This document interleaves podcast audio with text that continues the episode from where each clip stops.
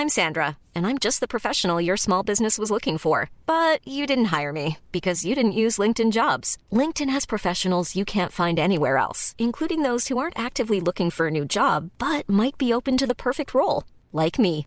In a given month, over 70% of LinkedIn users don't visit other leading job sites. So if you're not looking on LinkedIn, you'll miss out on great candidates like Sandra. Start hiring professionals like a professional. Post your free job on linkedin.com/people today.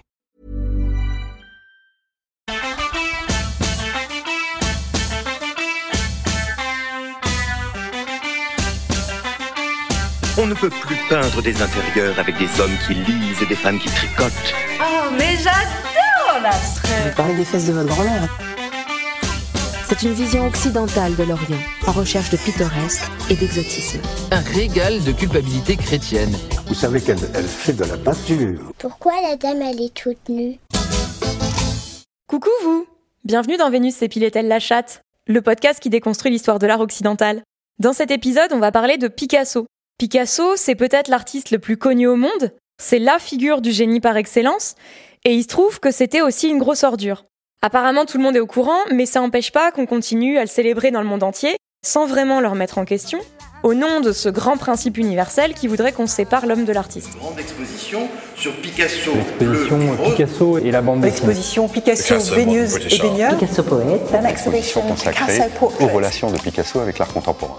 En 2019, rien qu'en Europe, il y a eu 86 expositions consacrées à Picasso. J'ai pas compté 2020 pour les raisons que vous connaissez, mais vous voyez l'idée. Ça faisait longtemps que je voulais parler de Picasso parce que c'est comme une sorte de loupe sur tous les aspects du système hétéropatriarcal et la façon dont ça impacte la culture. Le cas de Picasso, il permet de s'interroger sur l'esthétisation des violences sexistes et sexuelles, la façon dont l'histoire de l'art s'organise en boys club, comment la société fabrique les génies et l'impunité qu'on accorde aux hommes puissants. L'histoire de Picasso, c'est l'histoire d'un homme à qui on a tout laissé faire, précisément parce qu'il avait ce statut de génie. C'est quelqu'un qui toute sa vie a écrasé et maltraité toutes les personnes qui étaient moins élevées que lui dans la grande hiérarchie hétéropatriarcale. Donc ça comprend les femmes, les enfants, les hommes gays, et aussi certains hommes qui étaient moins puissants et moins virils que lui. Quand il est mort en 1973, il avait 91 ans, il laissait derrière lui quatre enfants de trois mères différentes, plus les petits-enfants, et une fortune colossale. Il a délibérément refusé d'écrire un testament pour continuer à dominer les personnes de son entourage. Et ça a tellement bien marché qu'aujourd'hui il y a encore des conflits entre tous ses héritiers. Il disait Quand je mourrai, ce sera un naufrage. Quand un grand navire sombre, bien des gens alentour sont aspirés par le tourbillon. Ce sera pire que ce qu'on imagine. Et d'une certaine façon, il avait raison parce qu'après sa mort, son petit-fils et deux de ses compagnes se sont suicidés. Jacqueline Rox, celle avec qui il a passé les 20 dernières années de sa vie, et Marie-Thérèse Walter, qui avait 17 ans au moment de leur rencontre et qui a passé quasiment l'intégralité de sa vie adulte sous son emprise. Les valeurs misogynes, virilistes et destructrices de Picasso, elles sont loin d'être limitées à sa vie privée. Au contraire, elles nourrissent tout son travail, et c'est souvent au nom de l'art qu'il a justifié ses violences. Ça en dit long sur l'histoire de l'art et ce qu'on attend des artistes, et pourquoi, malgré tout ce qu'on connaît de lui, ou peut-être grâce à ça, on continue de l'encenser. Pour préparer cet épisode, je me suis basée sur quatre livres. D'abord ceux de deux personnes qui l'ont connu, Françoise Gillot qui est artiste et qui a été sa compagne pendant presque dix ans, et Marina Picasso, sa petite fille, qui a subi de plein fouet l'emprise du génie. Ensuite, les livres de deux autres personnes qui ont dédié des années de leur vie à défaire le mythe Picasso, celui de la journaliste Ariana Huffington et celui de mon invitée Sophie Chauveau, qui est journaliste et autrice de Picasso le Minotaure. Quand j'ai commencé à écrire sur lui, je savais pas que j'allais le prendre en grippe à la fin. Je l'adorais. Oh là là, qu'est-ce que j'en ai pris dans la tronche. À la fin, je pouvais plus, j'y arrivais plus, c'est trop dur tellement il était salaud. Avant de commencer, je précise que ça va être un épisode assez dur, qui parle d'emprise, de violence psychique, physique et sexuelle, de pédocriminalité, d'homophobie, de la Shoah et de suicide. De mon côté, il a été franchement éprouvant à préparer, c'est aussi pour ça qu'il a mis autant de temps à sortir et je vous remercie de votre patience. Donc si c'est des sujets qui sont sensibles pour vous, protégez-vous et prenez soin de vous. Les créateurs ont-ils le droit d'engloutir et de désespérer tous ceux qui les approchent? Marina Picasso, grand-père. Leur quête d'absolu doit-elle passer par une implacable volonté de puissance?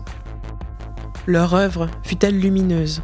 Mérite-t-elle un aussi grand sacrifice de vie humaine À aucun moment l'ensemble de ma famille n'a pu se soustraire à l'étau de ce génie qui avait besoin de sang pour signer chacune de ces toiles.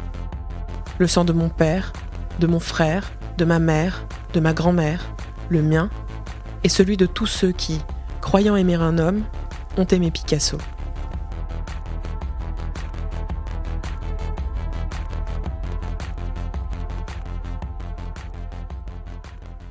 Il y a énormément de choses à dire sur Picasso et cet épisode sera forcément incomplet parce que sinon il durerait deux jours, mais on va commencer par ce qui est peut-être le plus évident quand on pense à lui, c'est-à-dire le cubisme.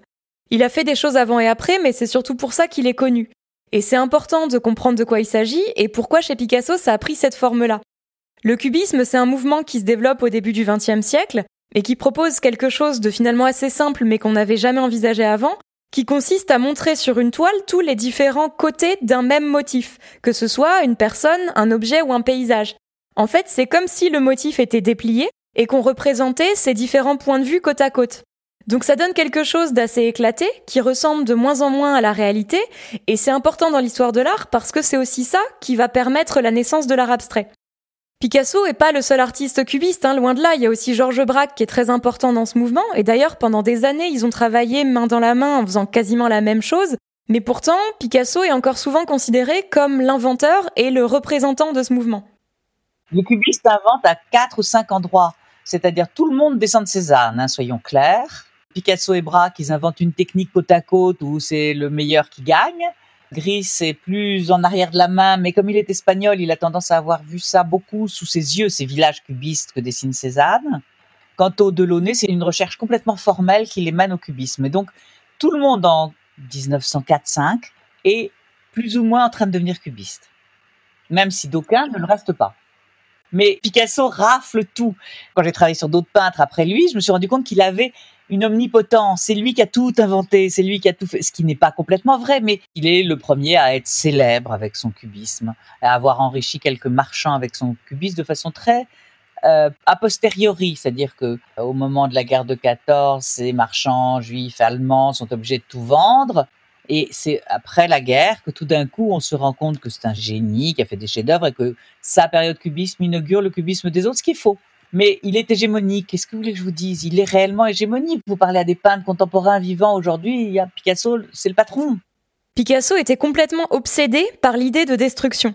Il avait aussi un certain sens de la formule ignoble, et il y en a certaines qui sont restées. Par exemple, pour faire une colombe, il faut lui tordre le cou, ou encore mieux, la nature existe pour que nous puissions la violer. Cette idée de destruction, elle est centrale dans son travail. Il se trouve qu'il était aussi excessivement misogyne. Il disait, pour moi, il y a deux types de femmes, les déesses et les paillassons. Et c'est vraiment dans la destruction des femmes qui s'est, entre guillemets, spécialisé. C'est assez effarant de voir dans son travail le nombre de femmes qui sont complètement démembrées ou disloquées, et ça va largement au-delà d'une recherche qui serait purement esthétique. C'était quelqu'un de particulièrement violent avec toutes les femmes qu'il a fréquentées, et les détruire sur la toile, c'était rarement anodin à chaque fois qu'il quitte une femme, il revient à une période plus cubiste, même beaucoup plus tard dans son histoire, pour la casser sur la toile. C'est tout à fait Picasso, ça. C'est vraiment sa nature profonde. Il casse. C'est très étonnant, hein, parce qu'il est sorti du cubisme, il n'y est plus du tout. Une femme le quitte, hop, il la détruit sur toile. C'est stupéfiant même. Quand Sophie Chauveau m'a raconté tout ça, je me suis demandé à quel point le caractère destructeur de Picasso avait influencé le cubisme. Est-ce que le cubisme aurait eu l'importance qu'on lui donne aujourd'hui dans l'histoire de l'art si Picasso avait été moins pervers? Et on peut aller plus loin. Est-ce que juste le cubisme aurait existé? Je pense que oui, malgré tout, mais on aurait eu un cubisme plus chromatique, plus musical, comme les Delaunay, comme finalement Braque, comme les autres, Léger et compagnie. Écoutez, pour moi, la scène fondatrice dans la vie de Picasso, c'est ce tremblement de terre où peu après sa mère accouche et il assiste à l'accouchement. C'est-à-dire que les femmes, c'est violent, c'est brutal, c'est du sang, et les villes se cassent autour. Il a, il a 3-4 ans, enfin, il vit un truc qui est un traumate d'origine. Je pense qu'après, tout Picasso consiste à tout casser. Bon, l'idée de ce podcast, c'est évidemment pas de donner des explications psychanalysantes ou de réduire la misogynie de Picasso à un traumatisme d'enfance, mais c'est important de comprendre d'où il vient. Il a grandi dans une famille espagnole très catholique, et même si à l'âge adulte il n'était pas spécialement religieux, ça a complètement forgé la façon dont il se percevait en tant qu'artiste. Quand il avait 12 ans, il savait déjà qu'il allait devenir artiste, que ce serait ça sa vie, et puis sa petite sœur est tombée très malade. Et là, il a fait une sorte de pacte avec Dieu en lui promettant de plus jamais toucher à la peinture s'il sauvait sa sœur. Malheureusement, sa sœur a pas survécu, et Picasso y a vu un signe divin que c'était ça sa mission sur Terre, que Dieu en personne lui commandait de devenir artiste. À partir de là, il s'est créé une espèce de mythologie personnelle dans laquelle, en tant qu'artiste, il était tout puissant, il était quasiment égal à Dieu. Il y a tout un tas de mythes autour de l'enfance de Picasso, qu'il a lui-même alimenté d'ailleurs, parmi lesquels le premier mot qu'il aurait prononcé c'était pinceau. Bon, c'est pas trop ce qui est vrai, ce qui est faux là-dedans. En tout cas, ce qui est sûr, c'est que très tôt, c'était un enfant qui avait énormément de prédispositions. Mais des gamins qui sont doués, ça arrive, ça arrive souvent et ils deviennent pas tous des génies pour autant. La fabrique des génies, ça repose pas seulement sur le talent et c'est bien plus large que Picasso. C'est un ensemble de conditions sociales, culturelles et économiques qui permettent à des hommes blancs de se former, d'être financés, soutenus, reconnus par leur père, ailleurs, et unanimement proclamés comme des génies. Et ce mécanisme, il commence dès l'enfance. Picasso, déjà, c'était un garçon, et comme c'était le seul garçon, c'était le chouchou. Son père était lui-même artiste, prof aux beaux-arts, et il a remarqué très tôt le talent de Picasso. Il l'a encouragé, il l'a formé, et quand il avait 11 ans, il l'a fait admettre dans l'école où il était prof. À partir de là, l'avenir de Picasso, c'est devenu la préoccupation principale de sa famille. Et c'est assez légitime de se demander si ses parents auraient fait autant d'efforts si Picasso avait été une petite fille. Laissez-moi imaginer ce qui serait arrivé si Shakespeare avait eu une sœur merveilleusement douée, appelée, mettons, Judith. Virginia Woolf, une chambre à soi. Shakespeare lui-même fréquentait une école. Peu après, il trouva du travail au théâtre, devint un acteur en vogue et vécut au centre de l'univers, rencontrant tout le monde, pratiquant son art. Pendant ce temps, sa sœur, si merveilleusement douée, restait à la maison. Elle avait autant que son frère le goût de l'aventure. Elle était, comme lui, pleine d'imagination et brûlait du désir de voir le monde tel qu'il était. Mais on ne l'envoya pas étudier en classe. De temps à autre, elle attrapait un livre, lisait quelques pages, mais arrivaient alors ses parents qui lui disaient de raccommoder les chaussettes ou de surveiller le ragoût et de ne pas perdre son temps avec des livres et des papiers. Sans doute lui parlait-il sévèrement, mais avec beaucoup de bonté, car c'étaient des gens pratiques, connaissant les conditions de vie d'une femme et aimant leur fille. Peut-être griffonnait-elle quelques pages en cachette, mais elle avait bien soin alors de les cacher ou de les mettre au feu. À l'âge adulte, c'est aussi le fait d'être un homme qui va considérablement lui faciliter les choses en tant qu'artiste. En 1904, il arrive à Paris et il s'installe au bateau Lavoir, une sorte de village d'artistes à Montmartre, où vivent surtout des artistes étrangers qui sont souvent précaires. Il y a par exemple le sculpteur Brancusi, le peintre Modigliani, et aussi Juan Gris, qui est entre guillemets l'autre cubiste. Ce qui est important, c'est de comprendre que cet univers du bateau Lavoir, c'est déjà une forme de boys club. Il y a quasiment pas de femmes dans ces cercles. L'immense majorité des femmes qui sont là, c'est les compagnes des artistes, leurs modèles, ou les prostituées qui vont fréquenter ensemble au bordel. C'est à cette époque-là que Picasso rencontre le poète Apollinaire, qui n'est pas encore critique d'art, mais il se passionne pour le travail de Picasso et il écrit un article dithyrambique sur lui. C'est un article qui va permettre de faire progresser leurs deux carrières et de leur donner à chacun de la visibilité. Apollinaire en tant que critique et Picasso en tant qu'artiste reconnu par le milieu. Et quand on y réfléchit, c'est beaucoup comme ça que c'est écrit l'histoire de l'art. C'est-à-dire des hommes qui admirent d'autres hommes et qui écrivent à quel point ils les admirent. Ça leur donne mutuellement une forme de légitimité, qui est ensuite ce que l'histoire va retenir. Donc ça crée une sociabilité masculine très puissante, qui finalement est pas très éloignée de la façon dont fonctionnent encore aujourd'hui la plupart des cercles de pouvoir. À Paris, Picasso a aussi rencontré le poète Paul Éluard, et ils ont été très proches pendant des années. Enfin plutôt, Paul Éluard était en admiration totale devant Picasso, et il aurait fait n'importe quoi pour lui plaire. Donc pendant des années, il lui a prêté sa femme, qui s'appelait Nouche, qui avait rien demandé à personne, comme une espèce d'offrande au mal alpha, qui vient renforcer la sociabilité masculine. Paul Éluard qui est absolument sous le charme de Picasso et de l'audace et de la provocation de Picasso, au point qu'il va finir sa vie euh, avec deux femmes. Paul Éluard pour faire comme Picasso. J'adorais Paul Éluard quand j'étais plus jeune, et là j'ai pris un coup dans le plexus en me disant non, il est d'une soumission servile à Picasso. Évidemment, on n'utilisait pas ce terme-là à l'époque, mais aujourd'hui, on peut dire de façon assez claire que Picasso incarne à merveille ce qu'on appelle la masculinité toxique, c'est-à-dire la survalorisation de tout ce qui est traditionnellement associé au masculin. La force, la virilité, la domination, la puissance, et par opposition, le mépris de tout ce qui est considéré comme féminin, même si ça veut pas dire grand-chose. Par exemple, quand il était en compétition avec Braque pendant les années cubistes, il prenait un malin plaisir à le surnommer Madame Picasso pour le rabaisser. Dans sa jeunesse, il a eu des relations d'amitié très fortes avec d'autres garçons, en particulier quand il était encore en Espagne avec un jeune gitan qui était aussi artiste et avec qui il est parti peindre et camper pendant plusieurs semaines. Ils avaient une relation que, avec des termes contemporains, on pourrait appeler homoérotique, même si c'était platonique. Et ça se voit dans ses œuvres de l'époque. Il a fait toute une série avec un jeune homme à cheval, où ce jeune homme est quand même assez souvent nu, représenté avec une forme d'érotisation et de tendresse, et ses œuvres, quand on les regarde aujourd'hui, on pourrait presque dire qu'elles ont quelque chose de queer. À côté de ça, Picasso a été toute sa vie profondément homophobe. Il avait une vision du monde dans laquelle l'hétérosexualité était juste indiscutable. Mais il a eu beaucoup plus de respect, d'amour et d'admiration pour ses amis hommes ou les artistes avec qui il se sentait en compétition que pour toutes les femmes qu'il a fréquentées et qui ont été amoureuses de lui. D'ailleurs, quand il a commencé à sortir avec Françoise Gillot, il disait Je l'aime comme si c'était un garçon, comme si c'était le Graal ultime. Les hommes aiment les hommes. Ils nous expliquent tout le temps combien ils aiment les femmes, mais on sait toutes qu'ils nous bobardent. Virginie Despentes, King Kong Theory.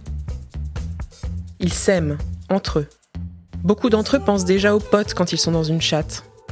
Ils se regardent au cinéma, se donnent de beaux rôles, se trouvent puissants, fanfaronnent, n'en reviennent pas d'être aussi forts, beaux et courageux.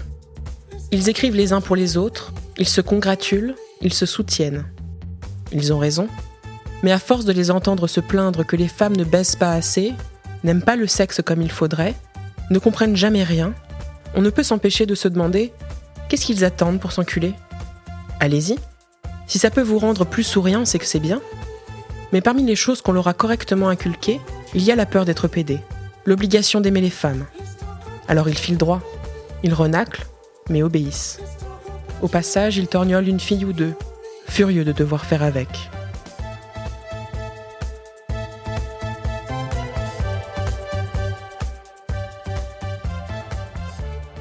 Pendant longtemps, Picasso a été très proche du poète Max Jacob, qui était éperdument amoureux de lui.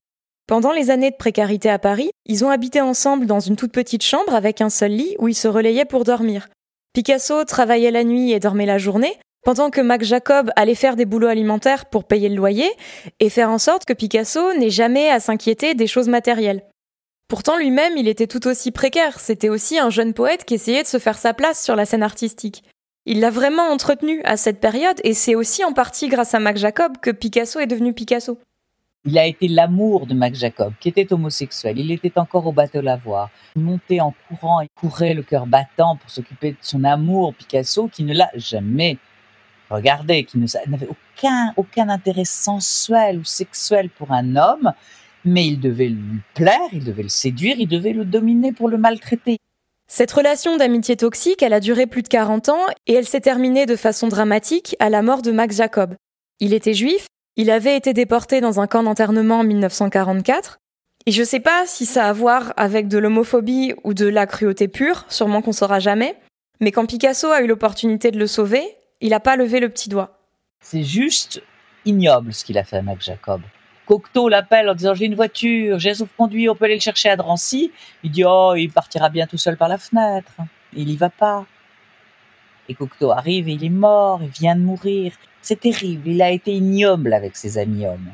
Il n'a pas d'amis du tout, il a des admirateurs, point. Des adorateurs. Exclusivement, pas d'amis. Ou des serviteurs qu'il paye. Un autre aspect de la fabrique des génies, c'est la répartition très genrée et très binaire des rôles avec d'un côté l'artiste qui est toujours un homme, et de l'autre côté la muse ou le modèle qui, dans l'imaginaire collectif, est souvent une femme. Picasso a pas inventé ses rôles, hein, évidemment, mais c'est peut-être un des artistes qui s'est engouffré le plus loin dans ces stéréotypes. Il a toujours considéré les femmes, et encore plus celles qui ont partagé sa vie, de façon très utilitaire, comme des sources d'inspiration qui étaient là pour nourrir son travail. On peut pas séparer son œuvre de sa vie parce que chacune de ses compagnes correspond à un moment très spécifique dans son travail, autant au niveau du style qu'au niveau des sujets qu'il aborde. Quand il était au bateau Lavoir, il vivait avec une femme qui s'appelait Fernande Olivier et qui était modèle pour des peintres et des sculpteurs. Sauf que comme Picasso était jaloux comme un pou, il lui interdit d'exercer son métier. Quand il partait, il l'enfermait à clé et il exigeait qu'elle l'attende au lit toute la journée. Dans son œuvre, ça correspond à ce qu'on appelle la période rose, qui comprend pas que ça, hein, mais beaucoup de portraits de femmes nues, allongées, alanguies, totalement offertes et passives, qui reflètent en quelque sorte le mode de vie qu'il imposait à Fernand Olivier. Il disait lui-même qu'il ne peignait que des femmes avec qui il avait des relations sexuelles. Et c'est pas évident à comprendre, mais c'est comme si la peinture et la sexualité, finalement, pour lui, c'était la même chose. C'était avant tout un moyen d'exprimer sa virilité. Il y a un passage dans le livre de Françoise Gillot où elle raconte que Picasso trouvait que l'art officiel était, je cite, trop émasculé et trop impuissant. Comme si l'art avec un grand A devait forcément être associé à la puissance sexuelle et que c'était précisément ça qui faisait sa valeur.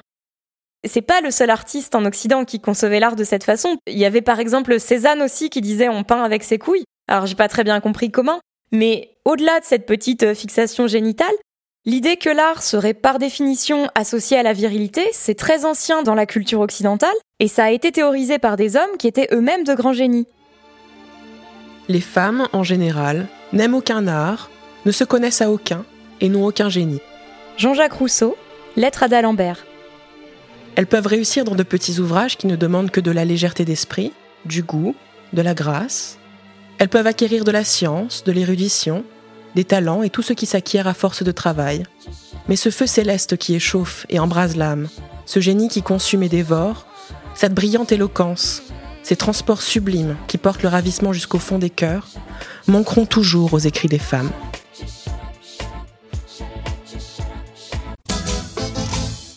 Picasso est pas resté très longtemps dans la précarité. Il y a un peu ce mythe de l'artiste qui a froid dans son atelier, mais pour lui, ça représente vraiment une toute petite période de sa vie. Très vite, il a été soutenu par Daniel Henry Kahnweiler, qui était un des plus grands marchands et collectionneurs d'art contemporain, et il a vraiment gagné une reconnaissance à la fois artistique et financière. En 1916, il a fait ses premiers décors pour les ballets russes du chorégraphe Serge Diaghilev, qui était la star de la danse à l'époque, et il est tombé en amour avec une des danseuses de la troupe qui s'appelait Olga Koklova. Il l'a épousée, il a déménagé avec elle dans un quartier beaucoup plus chic, dans un appartement bourgeois, et elle a donné naissance à leur fils qui s'appelait Polo. À ce moment-là, Picasso peint beaucoup de scènes de mère à l'enfant complètement idéalisées, qui correspondent beaucoup plus à sa vision un peu religieuse de la maternité avec un grand M que à la réalité de sa vie de famille.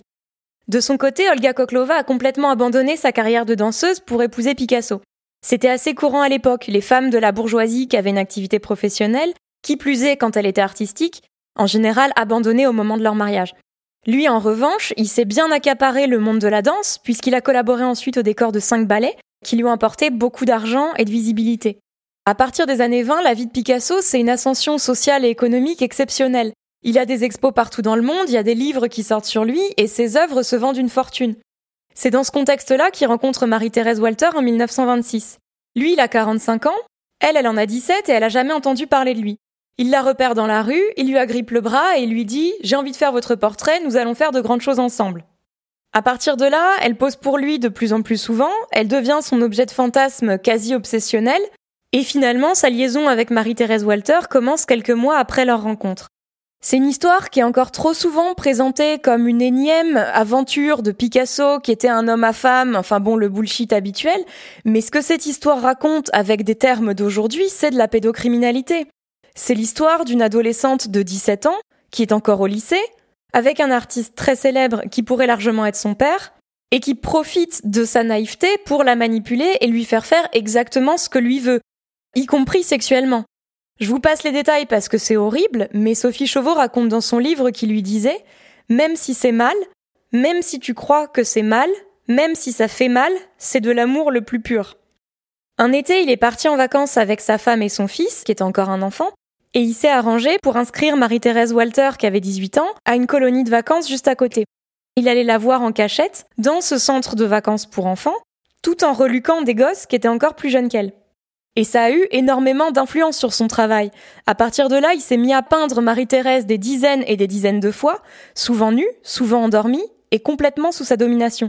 C'est à partir de ce moment-là qu'il fabrique une série, plusieurs séries d'ailleurs, avec un artiste et son modèle où il est le dominateur, un artiste, un peintre avec son pinceau à la main, et où il est remplacé très vite comme peintre par le Minotaure. Le Minotaure, c'est un personnage qui est au cœur du travail de Picasso, auquel il va ensuite s'identifier pendant des décennies. C'est un personnage mythologique, mi-homme, mi-taureau, qui symbolise la sauvagerie de l'être humain lorsqu'il est incapable de dominer ses pulsions. Il vit caché dans un labyrinthe et il se nourrit de la chair des enfants qu'on lui offre en sacrifice tous les ans. Donc c'est quand même pas anodin que Picasso ait choisi comme alter ego le Minotaure au moment où Marie-Thérèse Walter entre dans sa vie. Ce qui le fascine le plus chez le Minotaure, ce à quoi il va s'identifier, c'est la terreur qu'il provoque chez les humains. Pour lui, ça devient le symbole de sa toute-puissance sexuelle, de sa volonté d'anéantir les femmes, et il a fait plusieurs œuvres où il montre le Minotaure en train de commettre des viols, ou dans certaines, la victime est Marie-Thérèse Walter.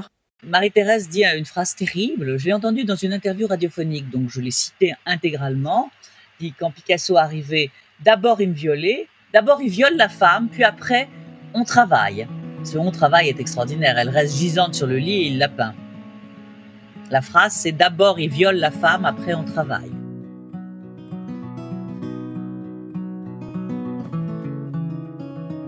Le sujet du viol, c'est omniprésent chez Picasso. Il a utilisé le Minotaure comme un prétexte pour montrer des scènes de viol, mais dans le récit mythologique, le Minotaure est pas un violeur, c'est entre guillemets juste un mangeur d'enfants. Et comme Picasso a fait du Minotaure son alter ego, c'est en quelque sorte lui-même qui représente en train de violer. En essayant d'éplucher un peu l'ensemble de son travail, j'ai trouvé une cinquantaine d'œuvres qui s'appellent le viol. Et elles sont pas toutes axées autour du Minotaure, il y a aussi des scènes de viol très contemporaines, très quotidiennes entre guillemets. Un jour, je ferai un épisode entier là-dessus parce que c'est un sujet qui mérite vraiment qu'on y passe du temps. Mais ce qui est intéressant et terrifiant en même temps, c'est de voir à quel point le viol est banalisé dans l'histoire de l'art.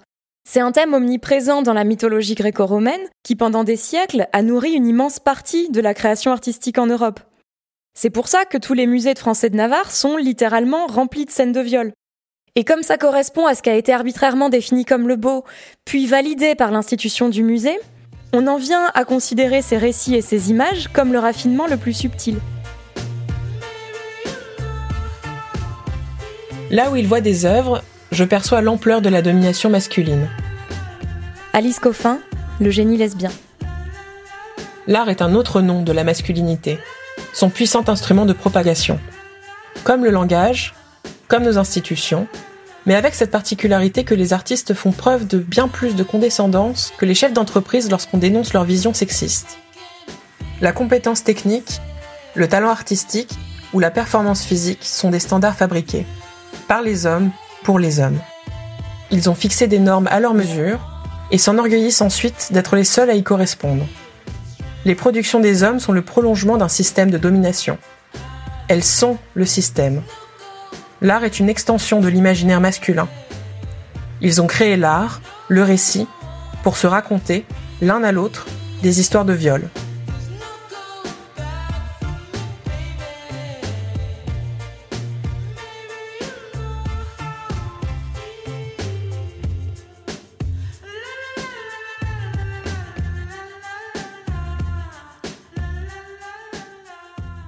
Dans le travail et dans la vie de Picasso, il y a aussi le thème des féminicides qui est récurrent.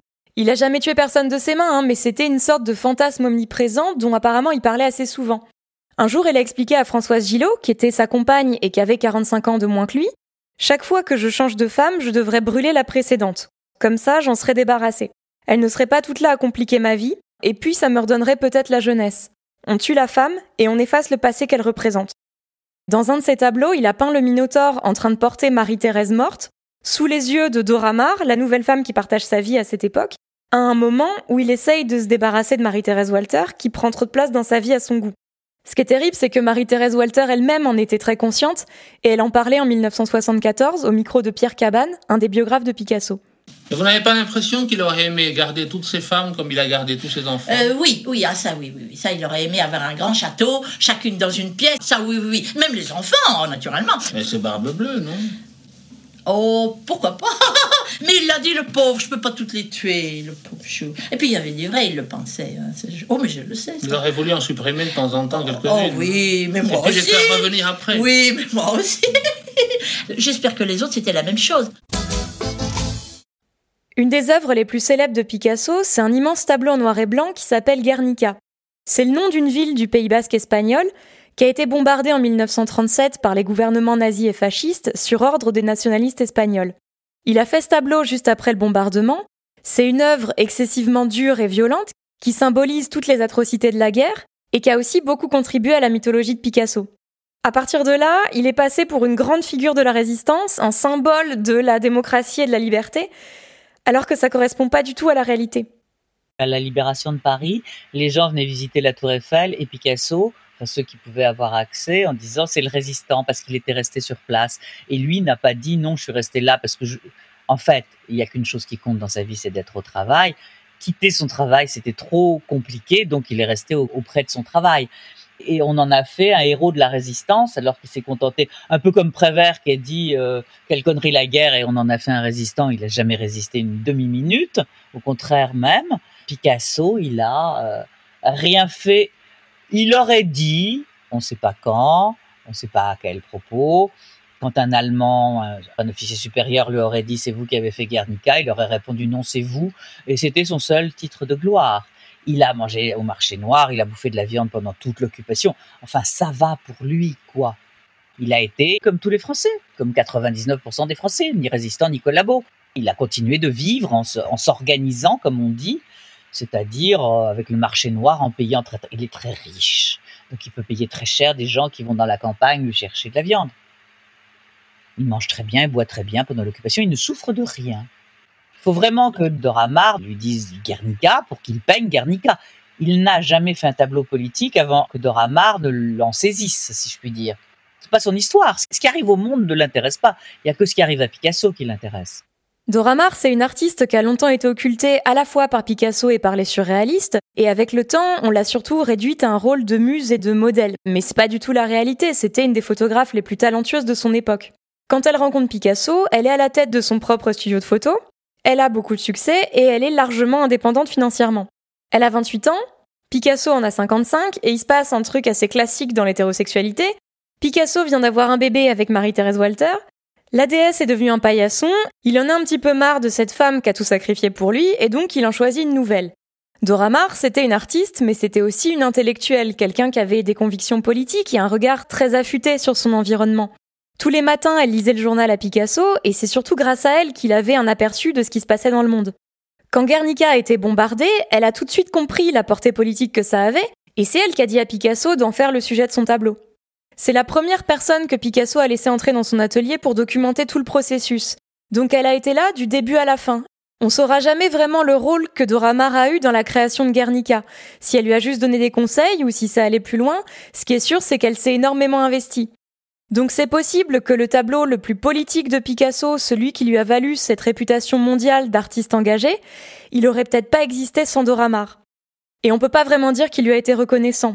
Il a été infect avec elle. Il voyait son indépendance et son intelligence comme une sorte de défi à relever, pour la casser et la rendre dépendante. Quand elle est devenue assez malléable à son goût, il a fait plusieurs portraits d'elle avec un museau de chien pour montrer à quel point elle lui était soumise. Il a commencé par lui donner énormément de place et de responsabilité, à la fois dans sa vie et dans son travail, et puis ensuite, il lui a tout retiré petit à petit.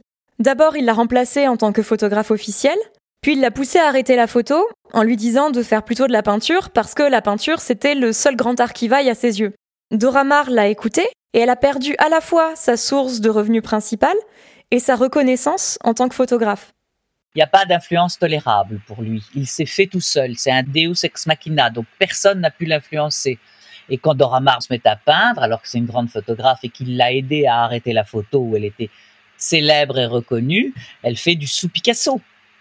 Donc évidemment, il plastronne. Rétrospectivement, elle lui donne raison. C'est terrifiant. Hein elle va effectivement disparaître de son vivant. Elle va vraiment mourir de son vivant. Peu de personnes continuent d'aller la voir. Elle meurt longtemps après lui quand même. Hein et personne ne s'en soucie. Personne ne veut savoir que cette femme a existé avec le rôle qu'elle a occupé, elle. Elle, elle est politisée. En plus d'humilier quotidiennement Dora Maar, Picasso la frappait régulièrement parfois de façon tellement violente qu'elle perdait connaissance. Et là encore, c'est pas une affaire privée. Cette violence et cette maltraitance, il les a mises allègrement dans son art. En 1937, il a fait 53 œuvres qui s'appellent La femme qui pleure. Toutes ces œuvres, c'est des portraits d'une femme en larmes, le visage déformé par la douleur et par l'angoisse, et à chaque fois, le modèle c'est Dora Maar.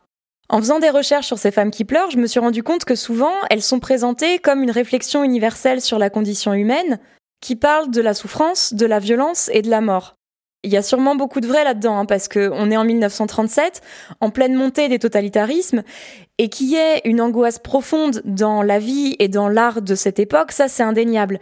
Mais on peut pas totalement comprendre ces femmes qui pleurent si on occulte le rapport direct qu'elles ont avec la vie de Picasso. Il n'a pas représenté un homme qui pleure, un homme lambda qui symboliserait l'humanité tout entière. Il a représenté la femme qui partageait sa vie, qui tabassait régulièrement, qui était son paillasson, et dont il a détruit la vie et la carrière.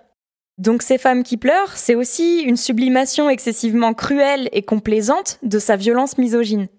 Le fait que pour imposer sa puissance à une femme qui était plus intelligente que lui, plus politisée que lui, plus fine que lui, il fallait bien qu'il lui torde les poignets pour qu'elle pleure et qu'il ait une domination. Peindre Dora Maar en train de pleurer, c'est imposer son pouvoir, point, sur quelqu'un qui le domine. Petit à petit, Dora Maar a commencé à perdre un peu le sens des réalités et à faire des crises de colère, ce qui est assez compréhensible hein, dans un cas comme ça d'emprise et de gaslighting. Mais un jour, Picasso en a eu marre et pour se débarrasser d'elle, il l'a envoyée chez Lacan, le fameux psychanalyste. Lacan l'a internée et pendant trois semaines, il lui a fait subir des électrochocs. À l'époque, c'était pas du tout encadré, c'était fait sans anesthésie, enfin c'était de la torture et clairement, ça lui a fait beaucoup plus de mal que de bien. À partir de là, elle s'est complètement isolée, elle est devenue très religieuse et elle a plus jamais refait de photos. Elle a été docile de bout en bout dans la séduction comme dans le rejet qu'il a eu d'elle. Elle n'est pas rentrée en religion, elle est restée en religion sous Picasso. Alors elle lui a rajouté le bon Dieu, mais elle était toujours dans la culture de, du héros absolu qu'elle a croisé. Elle s'est brûlée à lui et elle est restée en cendres.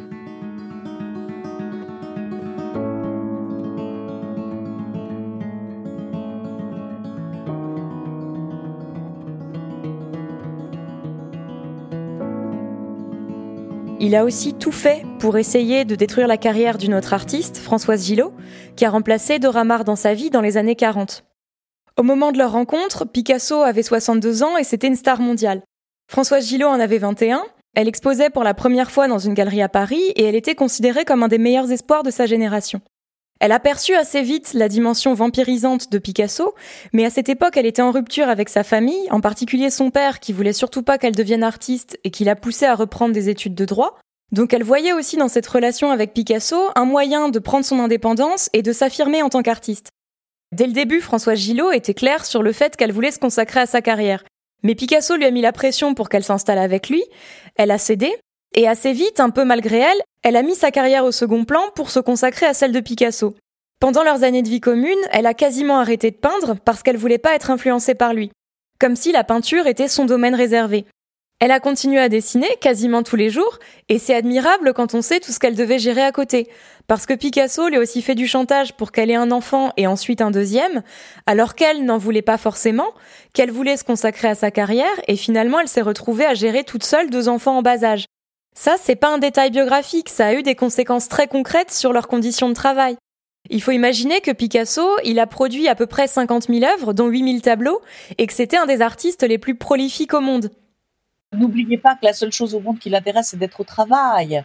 C'est quand même un type qui a une force de travail époustouflante. Il est tout le temps debout à l'atelier. À 80 ans, il est debout toute la journée, pendant 18 heures de suite, à l'atelier pour peindre. Il ne fait que ça.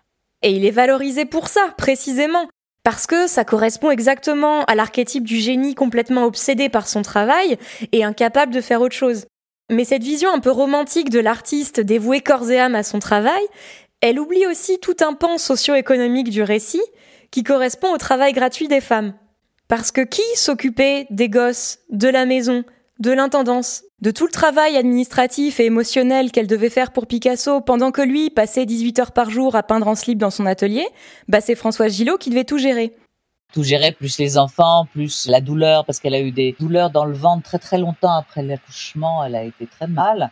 Et malgré la douleur, il fallait, le pire étant pour moi, les heures de la matinée entre 7-8 heures le matin et midi, heure où Picasso se levait, et où elle devait tous les matins lui dire à quel point il était génial et il allait faire des chefs-d'œuvre et qu'il avait des raisons de se lever parce que sinon il se levait pas, il bougonnait et il, il attribuait à toute sa maison l'impossibilité qu'il avait de vivre. Elle est admirable. Toutes les femmes qui créent sont admirables parce qu'elles tiennent des maisons et qu'elles élèvent des mômes, qu'elles ont des chats, des chiens et le reste. Euh, j'en connais pas qui ne fassent pas aussi ce minimum syndical, la charge mentale, et qui parfois va beaucoup plus loin dans le cas de Françoise avec Picasso.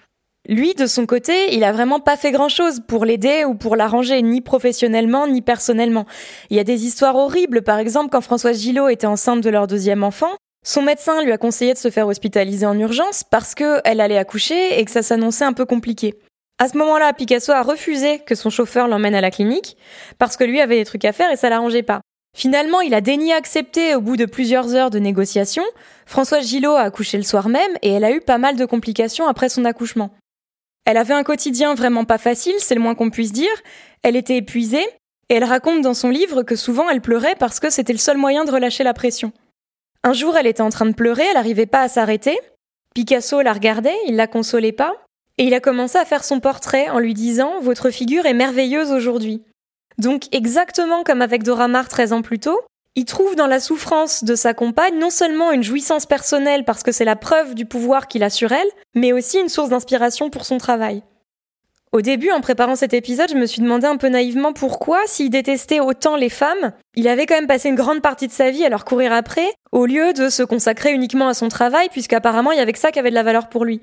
Et puis je me suis rendu compte que c'était précisément ça l'utilité des femmes à ses yeux. Une source d'inspiration et un travail gratuit qui va servir ses propres intérêts.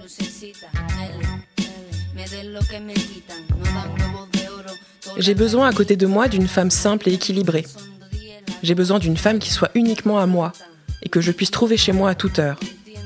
Antonin Artaud, lettre de ménage. Je ne peux plus rentrer le soir dans une chambre, seule, et sans aucune des facilités de la vie à portée de main. Il me faut un intérieur, et il me le faut tout de suite. Et une femme qui s'occupe sans cesse de moi, qui suis incapable de m'occuper de rien, qui s'occupe de moi pour les plus petites choses.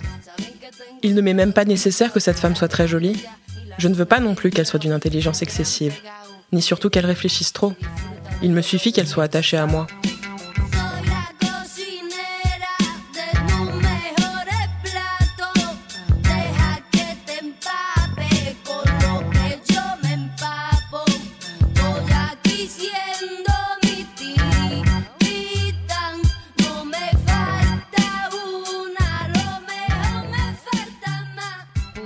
Cas de Picasso et François Gillot, c'est loin d'être une exception. Des artistes talentueuses et prometteuses qui ont été invisibilisées par leur mec, il y en a une louchée dans l'histoire de l'art. Et c'est pas parce qu'elles avaient moins de talent. Dans l'immense majorité des cas, c'est parce que les couples d'artistes échappent pas à des normes hétérosexuelles, dans lesquelles les hommes s'occupent des grandes choses qui sont importantes, et les femmes du travail de care, invisible et gratuit, mais qui prend énormément de temps et d'énergie. Et c'est de ça que parle cet affreux proverbe qui dit derrière chaque grand homme il y a une femme, c'est une façon assez pernicieuse de valoriser le fait que la vie des femmes s'efface pour mettre en valeur celle de leur mec, comme si c'était le plus grand des accomplissements. Et c'est ça aussi que dit Picasso quand il divise les femmes entre paillassons d'un côté, déesses de l'autre, c'est que ce rôle de muse survalorisé et placé sur un piédestal, c'est aussi un moyen assez commode pour les traiter par ailleurs comme des paillassons, à la fois à l'échelle domestique et intime, mais aussi au niveau de la reconnaissance collective. Quand Françoise Gillot a compris que Picasso changerait jamais, elle a fini par le quitter dans les années 50. Il l'a très mal vécu parce qu'il n'était pas habitué à ce qu'on lui dise merde et il lui a dit personne ne quitte un homme comme moi. Bref, il n'était pas content et dans la foulée, il a fait deux portraits de Françoise Gillot en train d'écraser son chien pour montrer à quel point elle était très très méchante. De son côté, il la trompait depuis un petit moment avec Jacqueline Roch, qui devient ensuite sa dernière épouse, mais lui ne supportait pas que Françoise Gillot puisse vivre sans lui. Assez rapidement, elle s'est mise en couple avec un autre artiste qui s'appelait Luc Simon, et elle a eu un enfant avec lui. Ça, c'était intolérable pour Picasso, qui disait Je préférerais voir une femme mourir que de la voir heureuse avec quelqu'un d'autre. À partir de là, il s'est mis en tête de détruire minutieusement toute la carrière de Françoise Gillot et toutes ses possibilités d'évolution. Depuis quelques années, elle avait un contrat avec Kahnweiler, un des plus anciens soutiens de Picasso, mais à cette époque, il a mis fin à son contrat et il a plus jamais exposé une de ses œuvres. Ce qui s'est passé, c'est que Picasso était vexé comme un pou, et il a simplement actionné le Boys Club. Il a fait en sorte que ni Françoise Gillot ni son mari puissent exposer en France, ni dans les galeries ni dans les salons, et vu le pouvoir et l'influence qu'il avait à l'époque, c'était pas très compliqué pour lui d'organiser ça. Françoise Gillot s'est retrouvée avec tout le marché de l'art français à dos, et elle a dû s'installer aux États-Unis parce que c'était le seul moyen de continuer sa carrière. Elle y a vécu une grande partie de sa vie et aujourd'hui elle est très connue là-bas en tant qu'artiste, beaucoup plus qu'en France où elle reste considérée comme la muse ou la compagne de Picasso.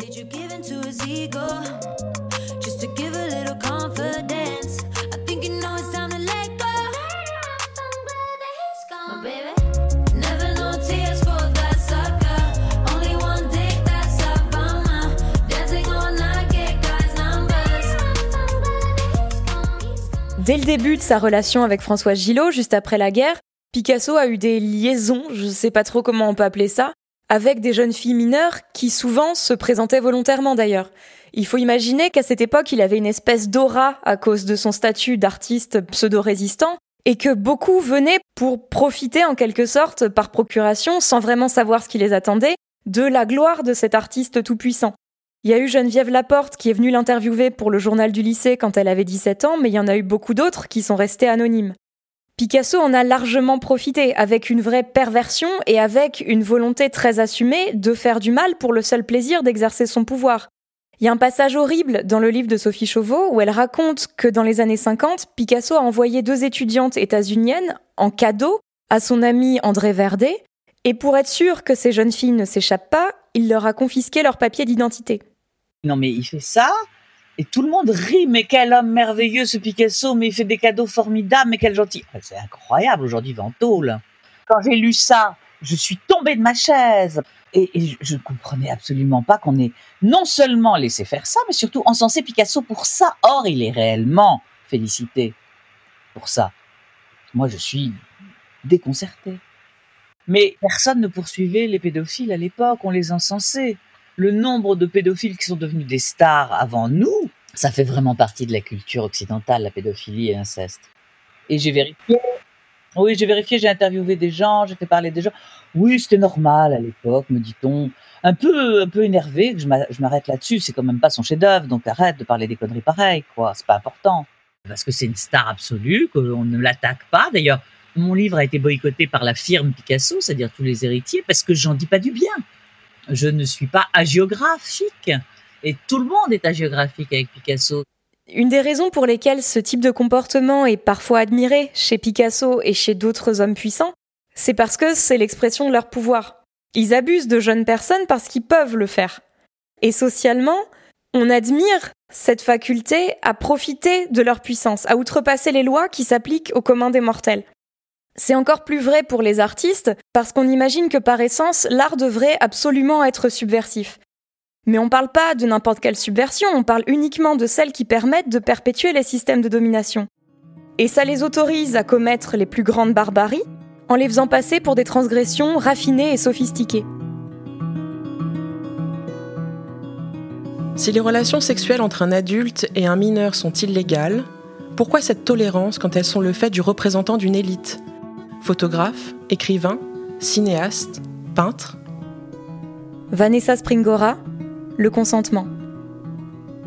Il faut croire que l'artiste appartient à une caste à part, qu'il est un être aux vertus supérieures auquel nous offrons un mandat de toute puissance, sans autre contrepartie que la production d'une œuvre originale et subversive, une sorte d'aristocrate détenteur de privilèges exceptionnels devant lesquels notre jugement, dans un état de sidération aveugle, doit s'effacer.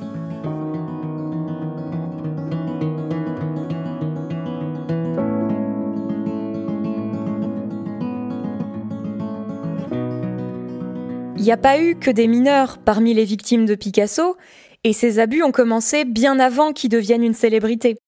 Il est probable que dans les années 1900, il ait violé une de ses modèles qui s'appelait Madeleine. On n'a pas de preuve irréfutable, mais elle était lesbienne, elle est tombée enceinte de lui, et il a payé l'avortement, donc ça reste quand même assez probable. On la voit dans plusieurs tableaux de Picasso de cette époque, qui s'appelle la période bleue, en particulier dans un portrait où elle est sur fond bleu justement, avec un sein à l'air, on ne sait pas trop pourquoi, où elle est assez frêle, assez pâle, elle a pas l'air euh, franchement heureuse. Et c'est un peu glaçant de regarder ce portrait quand on sait qu'elle venait de subir un avortement, ça c'est sûr, mais peut-être aussi un viol. Picasso a aussi agressé sexuellement Françoise Gillot avant qu'elle devienne sa compagne, et la première fois qu'il a essayé de l'embrasser, elle était consentante, ça l'a rendu furax, et il lui a dit C'est dégoûtant. Comment voulez-vous que je séduise quelqu'un dans des conditions pareilles? Si vous ne résistez pas, alors c'est hors de question. Il a aussi menacé de violer une des amies de Françoise Gillot parce qu'elle était un peu trop lucide sur lui, elle avait compris que c'était un danger public et elle poussait Françoise Gillot à le quitter. Est-ce qu'on peut dire, encore une fois, en utilisant des mots d'aujourd'hui, que euh, c'était un prédateur sexuel au même titre que Weinstein, que Woody Allen euh, et tant d'autres? Je le pense. Je ne l'ai pas dit dans ces termes-là parce qu'à l'époque où j'ai écrit le Picasso, toutes ces affaires n'avaient pas éclaté, mais j'aurais pu le dire en conclusion. Réellement, je, je pense profondément.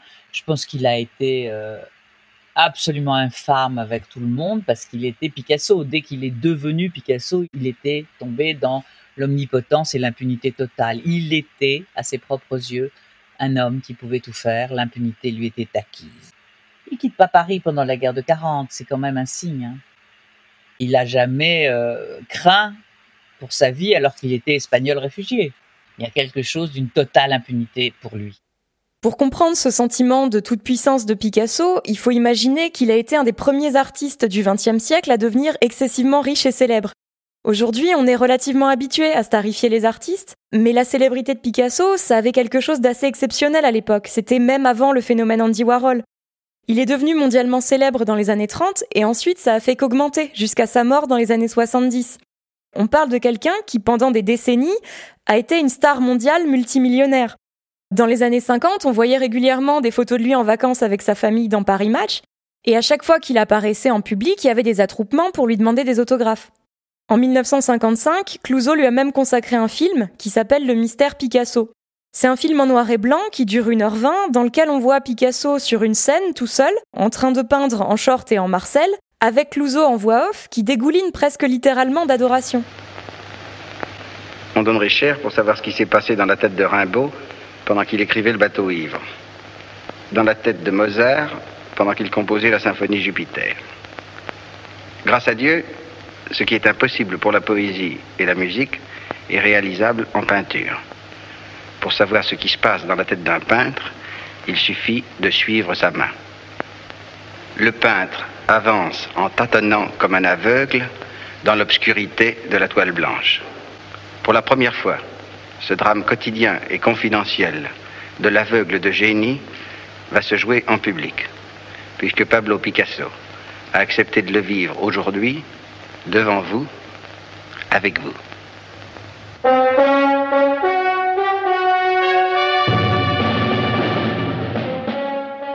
L'État français a déclaré le film Trésor national, et l'année suivante, à Cannes, il a remporté le prix spécial du jury. On est en 1956, donc trois ans après l'affaire des étudiantes états-uniennes à qui Picasso avait confisqué leur passeport. Et c'est assez effarant de voir que 70 ans plus tard, on en est toujours au même point. On continue de glorifier et de récompenser des prédateurs sexuels. En préparant cet épisode, j'ai souvent lu que Picasso était un monstre, un individu abject. Et ça, c'est quelque chose qu'on entend souvent sur les prédateurs sexuels, comme si c'était des cas isolés, et pas tout un système qui protège les hommes blancs riches et puissants. Je crois qu'une des meilleures analyses que j'ai entendues sur le sujet, c'est celle de la comédienne Anna Gatsby dans son spectacle Nanette. Et je pense que c'est pas anodin qu'un des discours les plus fins qui existent sur Picasso vienne d'une personne queer, lesbienne et neuroatypique, qui est exclue des systèmes de domination et donc qui est beaucoup plus à même de les décoder et de les analyser. Do you know what should be the target of our jokes at the moment? Our obsession with reputation. We're obsessed with it. We think reputation is more important than anything else, including humanity. And do you know who takes the mantle of this myopic adulation of reputation? Celebrities and comedians are not immune. They're all cut from the same cloth. Donald Trump, Pablo Picasso, Harvey Weinstein, Bill Cosby, Woody Allen, Roman Polanski. These men are not exceptions, they are the rule. And they're not individuals, they are our stories. And the moral of our story is we don't give a shit. We don't give a fuck about women or children. We only care about a man's reputation. What about his humanity? These men control our stories, and yet they have a diminishing connection to their own humanity, and we don't seem to mind so long as they get to hold on to their precious reputation. Fuck reputation. Hindsight is a gift. Stop wasting my time. C'est impossible de doubler Anna Gatsby, mais ce qu'elle dit, c'est que ces violeurs riches et célèbres, dont elle cite les noms, Picasso, Trump, Weinstein, Cosby, Allen, Polanski, sont pas des exceptions. Qu'au contraire, ils sont la norme, qui contrôlent nos histoires, et qu'on s'intéresse beaucoup plus à protéger leur réputation qu'à s'interroger sur leur humanité. Juste avant, dans le spectacle, elle dit aussi quelque chose d'essentiel à propos du fameux séparer l'homme de l'artiste. C'est que personne n'en a rien à foutre d'avoir un nu qui ressemble à un Lego. Si on enlève la signature de Picasso, ça ne vaut plus rien sur le marché. Ce qui intéresse les acheteurs, c'est précisément de posséder un Picasso.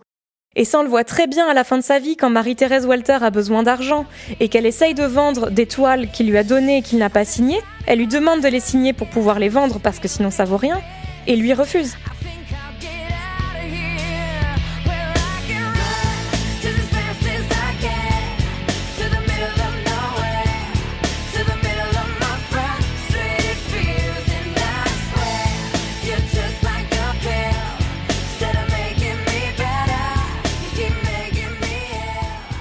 Je disais au début de cet épisode qu'une des sources qui m'a le plus aidé pour le préparer, c'est le livre de Françoise Gillot qui s'appelle Vivre avec Picasso. Elle l'a publié dix ans après l'avoir quitté et franchement c'est génial. Ça revient sur leurs années de vie commune sans aucune complaisance, mais en même temps c'est pas du tout une vengeance personnelle, c'est pas du tout amer, c'est au contraire un livre qui est assez drôle et lumineux. Et c'est tellement bien que j'ai failli l'inviter parce qu'elle est encore vivante, elle va avoir 100 ans cette année. Et puis en fait j'ai lu qu'elle donnait plus d'interviews, enfin sur ce sujet en tout cas. Et en vrai je comprends. Je comprends qu'elle en ait marre de parler d'un type avec qui elle a passé quelques années il y a 70 ans, alors qu'elle-même est artiste et qu'elle a fait plein de choses depuis. Tout ça pour dire que quand ce livre est sorti, Picasso l'a pas lu évidemment, mais il était ulcéré qu'il puisse exister. Il a poursuivi la maison d'édition en justice pour le faire interdire. Il a perdu tous ses procès. Et après ça, il a refusé de voir Claude et Paloma, les enfants qu'il a eus avec Françoise Gillot. Il a même arrêté de voir Maya, la fille qu'il avait eue avec Marie-Thérèse Walter. Et ça, c'est assez caractéristique d'un des mécanismes de l'hétéropatriarcat, dans lequel parfois les hommes perçoivent leurs enfants comme des moyens d'atteindre leur mère, mais finalement, en tant que personne, il les intéresse pas tant que ça.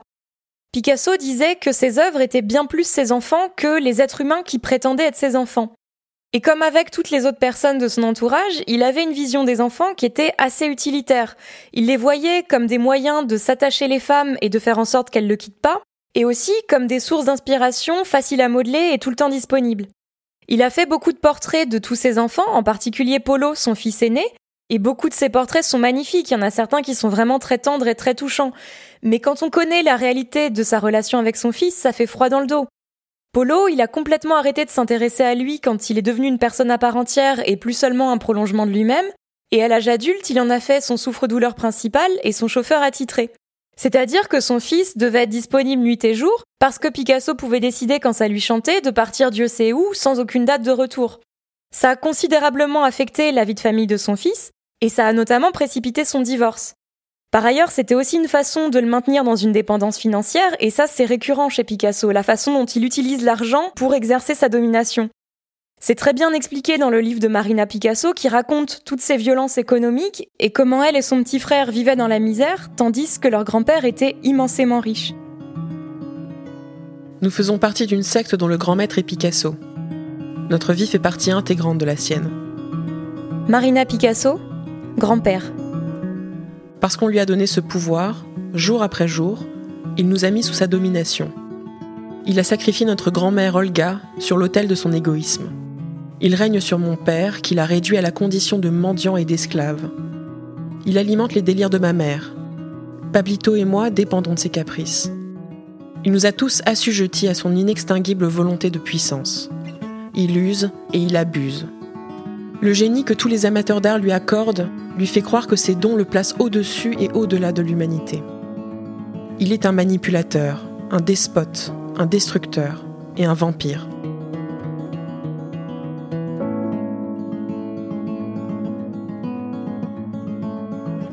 Toute façon, il transforme tout. C'est ce que Braque disait, Matisse aussi, quand il vient à la maison, on cache tout parce qu'il va le copier, il va faire mieux. C'est terrible d'entendre cette phrase. Il va nous copier, il va faire mieux que nous il faisait du Picasso avec tout le monde. Il récupérait les hommes, les femmes, les œuvres et il en faisait du Picasso. Il passait dans son moulinet personnel et ça marchait bien. Hein ce vampirisme, c'est aussi ce qui explique qu'il y ait, chez Picasso, une immense part d'appropriation culturelle, même si évidemment on n'employait pas ce terme à l'époque. Il faut imaginer que quand il s'installe à Paris au début du XXe siècle, on est en plein dans le projet colonial. La France a pillé les pays d'Afrique qu'elle a colonisés, et tous ces objets volés sont exposés dans des musées où ils sont complètement sortis de leur contexte, réduits à leur forme et regardés comme des curiosités exotiques. Tous ces objets qui viennent d'Afrique mais aussi d'Océanie et de Mésoamérique, ils ont eu une influence énorme sur l'art moderne. Un des fondements de l'art moderne, c'est de s'éloigner de tous les codes classiques de l'Antiquité et de la Renaissance, qui étaient jusqu'à présent considérés comme le plus haut degré de raffinement de l'art occidental. Donc forcément, les artistes modernes, Picasso, mais pas que, ils sont fascinés par ces objets des pillages coloniaux parce que ça correspond à rien de ce qu'ils connaissent en termes de forme, et ça ouvre des possibilités infinies. Je sais pas si un jour on arrivera à reconnaître honnêtement et à mesurer tout ce que ces objets ont apporté à l'art moderne.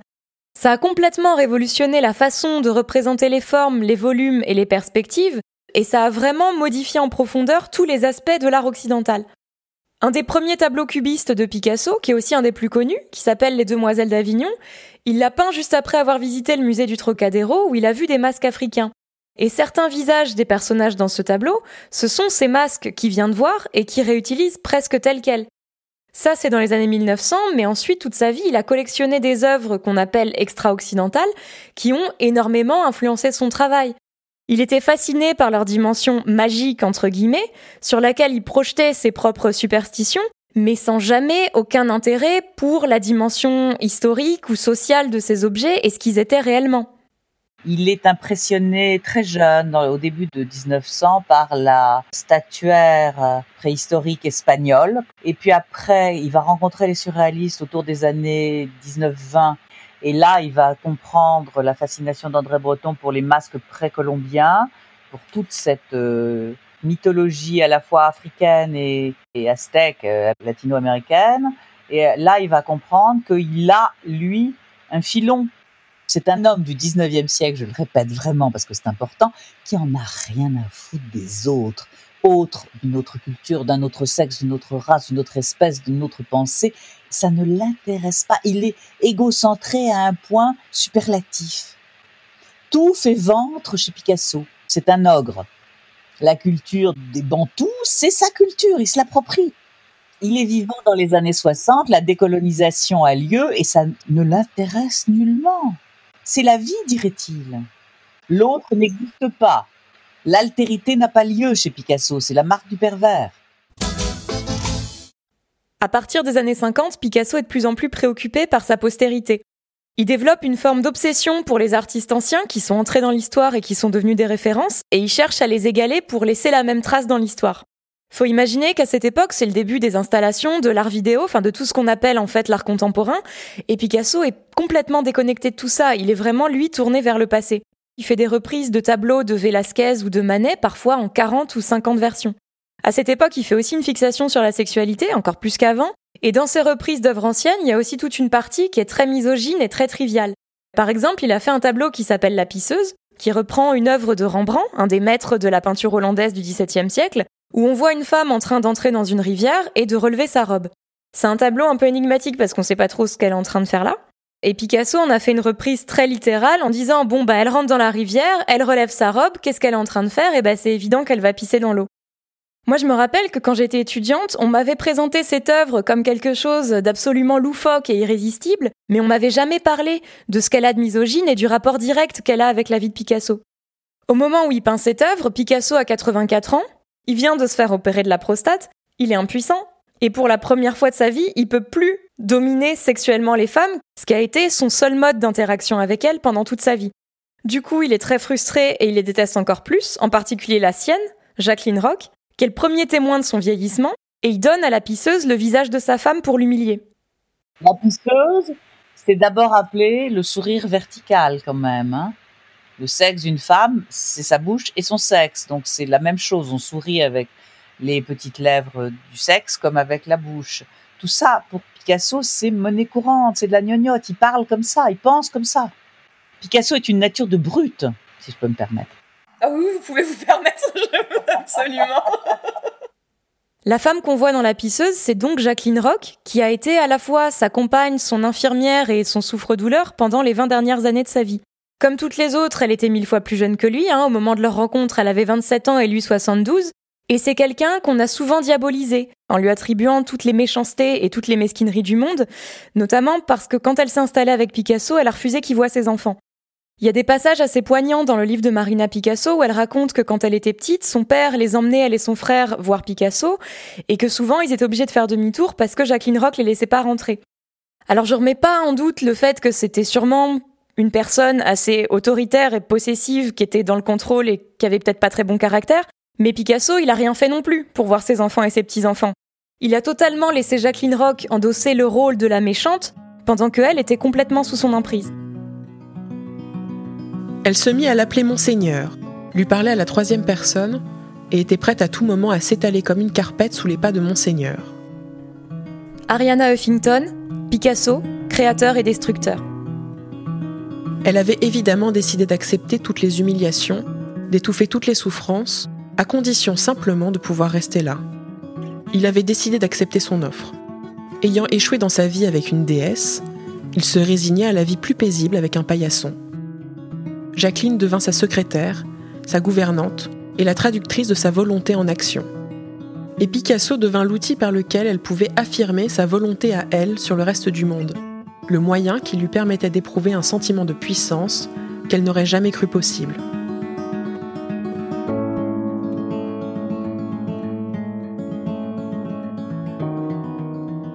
Picasso est mort en 1973 à 91 ans. Ses enfants, ses petits-enfants et Marie-Thérèse Walter, qui vivait encore dans son souvenir, n'ont pas pu assister à son enterrement parce que Jacqueline Roch les en a empêchés. Le matin de son enterrement, son petit-fils, Pablito, le fils de Polo, a essayé de se suicider en avalant une bouteille d'eau de Javel. Il n'est pas mort sur le coup, il a passé trois mois à l'hôpital, d'opération en opération, où il est mort de faim trois mois plus tard parce qu'on pouvait plus le nourrir. Deux ans plus tard, Polo, le fils qu'il a eu avec Olga Koklova et qui a passé l'essentiel de sa vie adulte à être le souffre-douleur de son père, est mort d'une cirrhose à la suite de son alcoolisme et de sa dépression. En septembre 77, après quatre ans d'expertise, la succession était enfin terminée et estimée à 260 millions de dollars de l'époque. Le mois suivant, Marie-Thérèse Walter s'est pendue. En 1986, après avoir réglé les derniers détails d'une exposition Picasso à Madrid, Jacqueline Rock s'est tiré une balle dans la tête.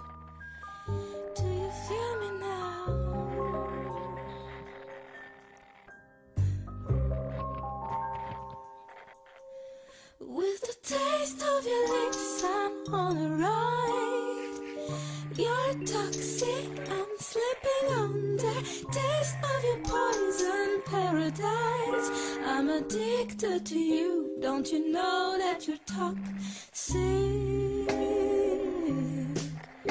And I love what you do. Don't you know that you're toxic? J'ai fait six ans d'études d'histoire de l'art. Pendant ces six années, on m'a parlé de Picasso un nombre incalculable de fois, mais on m'a jamais parlé de tout ce qu'il avait de misogyne, de pervers et de destructeur et de la façon dont c'est omniprésent dans son travail. Et je crois qu'on peut plus continuer à faire comme si l'histoire de l'art était neutre, comme si elle échappait au sexisme et à tous les mécanismes de domination. Je dis pas qu'il faut totalement arrêter d'exposer Picasso, et je crois qu'en fait personne dit ça. Le premier réflexe quand on parle de remettre en question les icônes, c'est la peur panique qu'on puisse les censurer. Je crois que cette peur, elle monopolise toute l'attention et elle passe complètement à côté du sujet parce que si on censurait tous les artistes et toutes les œuvres problématiques, on viderait les musées en fait. Moi, ce qui me semble vital, c'est de reconnaître, à l'échelle collective et en commençant par les gens dont c'est le métier, qu'une immense partie de la culture occidentale repose sur le patriarcat, la culture du viol et la toute-puissance du regard masculin. On peut plus faire l'impasse sur cet aspect-là de l'art, je veux dire même d'un point de vue purement théorique et universitaire, ça revient à ignorer tout un pan de l'histoire, et ça c'est de la malhonnêteté intellectuelle. Je crois qu'avec les centaines d'expos qu'il y a eu sur Picasso, on a fait à peu près tout ce qu'on pouvait pour le présenter comme un grand génie et que maintenant on peut parler du reste, c'est-à-dire la misogynie, la pédocriminalité et les violences. C'est pas un angle moins valable. C'est très éclairant sur l'art et la culture occidentale au sens large. D'ailleurs, je dis ça, j'invente pas l'eau chaude, hein, ça existe déjà. En 2019, il y a eu une expo sur Picasso à la galerie Ballarat en Australie qui posait exactement ces questions-là. Comment la vie des artistes influe sur leur travail? Comment on présente des scènes d'agression sexuelle, quelle est la responsabilité éthique des lieux qui les présentent? Et à qui on donne la parole pour s'exprimer sur le sujet? Mais ce genre d'initiatives, elles viennent beaucoup plus souvent de structures assez modestes que des grosses institutions très visibles, parce que derrière, il y a aussi des enjeux financiers énormes. Moi, il y a une énigme avec Picasso. Il est sans doute l'homme qui a le plus fait d'œuvres toute sa vie et sa cote a continué à monter dans le marché de l'art. C'est pas normal. Quelque chose d'étrange se passe avec Picasso.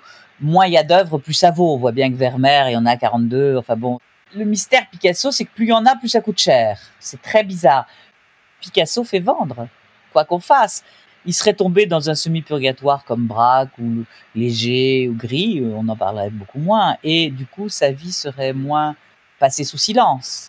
Je pense que la seule façon de remettre Picasso à sa place, c'est que le marché baisse, c'est que sa cote baisse. Tant qu'il aura aujourd'hui l'encensement du marché de l'art, en toute impunité, on dira le génie. Le salaud existe derrière, mais tout le monde s'en fout parce qu'on gagne beaucoup d'argent sur le dos de Picasso. En 2010, une œuvre qui représente Marie-Thérèse Walter nue et endormie, donc Marie-Thérèse c'est celle qui était au centre aéré, hein, a été vendue aux enchères pour plus de 106 millions de dollars. Et moi, ça me fascine vraiment qu'on paye aussi cher pour un portrait de cette adolescente que Picasso a peinte nue après l'avoir violée. Qu'on continue à s'extasier sur les portraits de Dora Maar en larmes, terrifiée parce que Picasso vient de la frapper, et qu'on trouve si émoustillant le portrait de cette jeune femme qui l'a fait avorter et probablement violer. Vraiment, je me demande si ça vaut le coup. Toute cette souffrance, toutes ces vies bousillées pour que ces œuvres voient le jour. Et ça se limite pas à Picasso, hein, c'est une constante dans l'art occidental de maltraiter les femmes et les enfants au nom de l'art. Je pense notamment à David Hamilton qui s'est spécialisé dans les portraits de préadolescentes et qui en a violé les trois quarts, ou à Marlon Brando qui a violenté Maria Schneider sur le tournage du dernier tango à Paris, encouragé par le réalisateur pour que ça fasse plus authentique. Vraiment Est-ce que ça apporte tant que ça à l'art et à la culture? Et surtout, est-ce qu'on n'est pas capable de produire autre chose? Moi je crois que si, c'est déjà le cas d'ailleurs et depuis longtemps. Mais il est vital qu'on arrête d'idolâtrer ces artistes qui ont cassé des vies et toutes les œuvres mortifères qui en sont sorties. Mais pour ça, faut commencer par remettre en question toutes les croyances qu'on a sur le grand art, qui a été défini de façon relativement arbitraire par les boys clubs des académies de peinture depuis le XVIe siècle. Et ça implique aussi de remettre en question le monde de l'art aujourd'hui, y compris l'accès aux études d'art. Parce que finalement, c'est toujours une forme d'entre-soi, où ce sont toujours les mêmes qui décident de ce qui est beau, de ce qui a de la valeur, et de qui a le droit de prendre la parole sur ces sujets.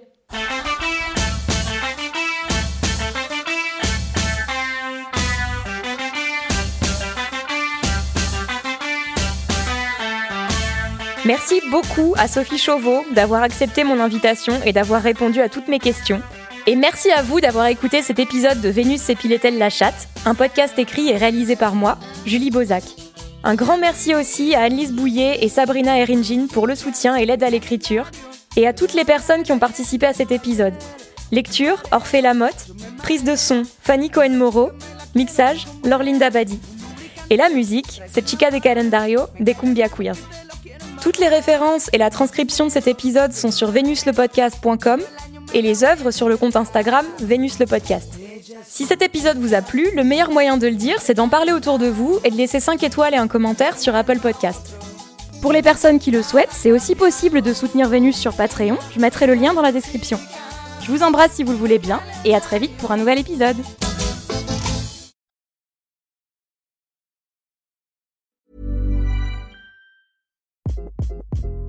Hi, this is Craig Robinson from Ways to Win, and support for this podcast comes from Invesco QQQ, the official ETF of the NCAA. The future isn't scary, not realizing its potential, however, could be.